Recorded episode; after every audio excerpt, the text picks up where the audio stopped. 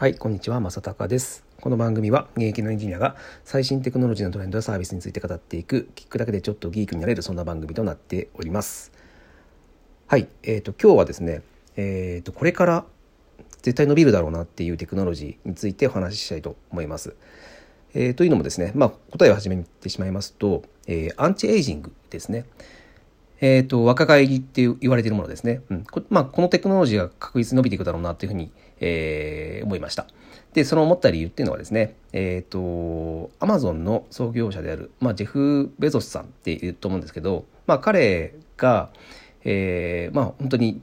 先見性のある人で、まあ、それが今のアマゾンにつながっているので、まあ、これは文句なしかなというふうに思いますが、まあ、彼がですね、えー、と先日ですね先日とか、えー今年ですね、えーにそのアンチエイジングの、えー会社に、えー出資しているという、えー情報が入ってきました。まあ、このあのアンチエイジングの会社というのが、えーアルトスラボというですね、えーまあ、アメリカの、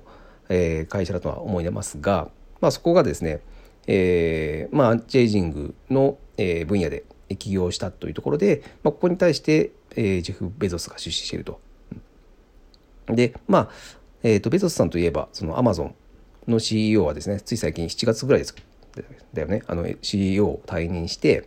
えーまあ、今後はその事前活動とかですね、まあえーとまあ、自分でやっているその宇宙会社ブルーオリジンとかいった、まあ、そういった、まあ、自分が情熱を傾けられるプロジェクトに、えー時間を使っていくというふうに言っていましたが、まあ、おそらく彼の中でもその、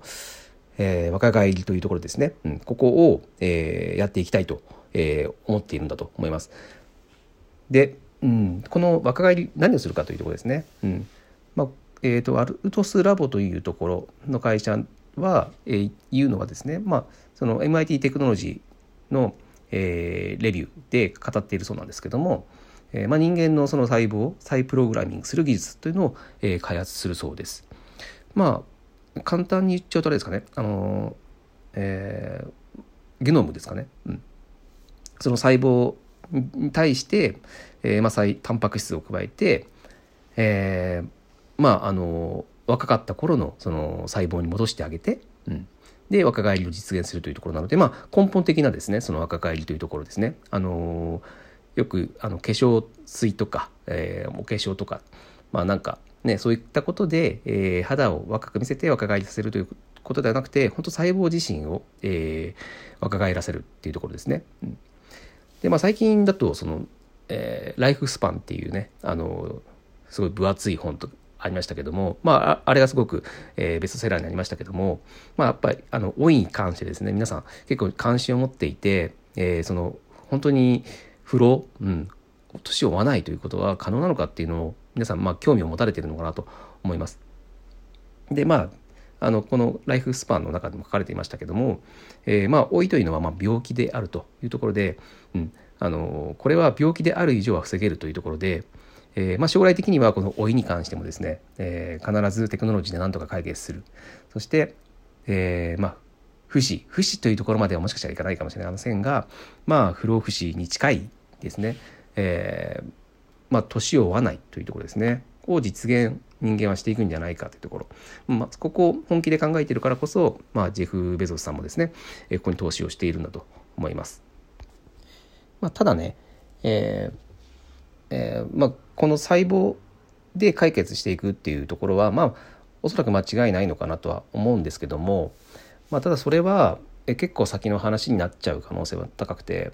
えーまあ、現時点でねこのアンチエイジングってところって、まあ、かなりの多くの人が、えーもう注目しているというかもう関心を抱いているものだと思うんですね。うん、だってこの若く見られたいというのは、まあ、誰しもそうなんですよね。うんまあ、あの今コロナとかでその健康に対してみんなすごく敏感になっていると思うんですけども、えーとまあ、誰よりもけん、えー、と誰でもその健康でありたいという気持ちは、えー当然皆さん持っていると思うんですけども、まあ、それと同じぐらいですね、うん、やっぱり若く見られたいという、えーこの欲求、うん、この欲求というのは欲望に近いのかな、うん、というのは、えーまあ、誰しも持っているので、まあ、ここはもちろんそのなんだサービスになるところだと思います。で最近そのえー、と流行っている、うん、スマホアプリとか見てまあもう数年ですよねずっと思ってるんですけどやっぱりあのカメラで自分を映して、えー、綺麗になるとかあとそのねあの加工して、うん、肌を加工して綺麗になるとかですね。あとその自分の顔をちょっと、えー、その誰かが描いたみたいな漫画チックになったりとか、えー、少しカスタムしてなんかちょっと変身したりとか、まあ、そういったことができるアプリってすごく流行ってるんですね。あの僕結構そのスマホアプリのランキング、えー、定期的にずっと確認して、えー、今何が流行ってるのかとか、まあ、どういったものがずっと人気なのかっていうのを見てるんですけどやっぱりそういったですね、えー、自分の顔を、えー、綺麗にしたりとか変身させたりっていうところのサービスってアプリってすごく最近多いんですね。でずっと消えない上位から。うん、なのでやっぱそこはすごくねあのやっぱ皆さん関心あるんですね。で僕がすごくこれを考えた時に思ったのがやっぱこのね自分の若く見せるってところはもっともっと深掘りできるんじゃないかなと思っていて、えー、最近だと例えばそのやっぱチャットでやり取りをしたりとか、まあ、あとはこうやって喋ってですね、えー、音声で、えー、やり取りをするってことは多いんですけど、えー、なのでなんか見た目というよりは、えー、こういった、えー、言葉遣い文字遣い、えー、文の表現をした方が若く見えるとかなんかそういったことってすごく興味を持つ人って多いのかなと思うんですよ。で僕はその分野全然詳しくないから分かんないんですけどなんかでも喋り方講座とか、うん、そういった、えー、なんか文字の書き方講座っていうのは、まあ、昔からあったと思うんですけども、えーまあ、若く見られるとか、うんえー、スマートに見られるっていうのもあると思うんですけども、まあ、そういったことをサービスにしているものがあるとすごく面白いなと思っていて、まあ、僕、まあ、ちょっとそういったサービスを全く見当たらないんですけどもしあったらなんかねすごく気になるじゃないですか。最近仕事とかでもねあの大体はそのメールのやり取りチャットのやり取りあとは、えー、音声を使った、えー、音声チャ音声チャット、うん、みたいなのがメインなので、まあ、そういったところって、えー、今まで以上に、うん、あのすごく皆さんも関心を持ってると思うのでそういったサービスがあったら絶対入るなと思いました。うん、もしそういったサービスあれば、えー、教えて教えてほしいなというふうに思いますけども、えー、もしですね、えー、なんかチャンスあるよね。こういうあの知識を持っている人がいればですね、うん、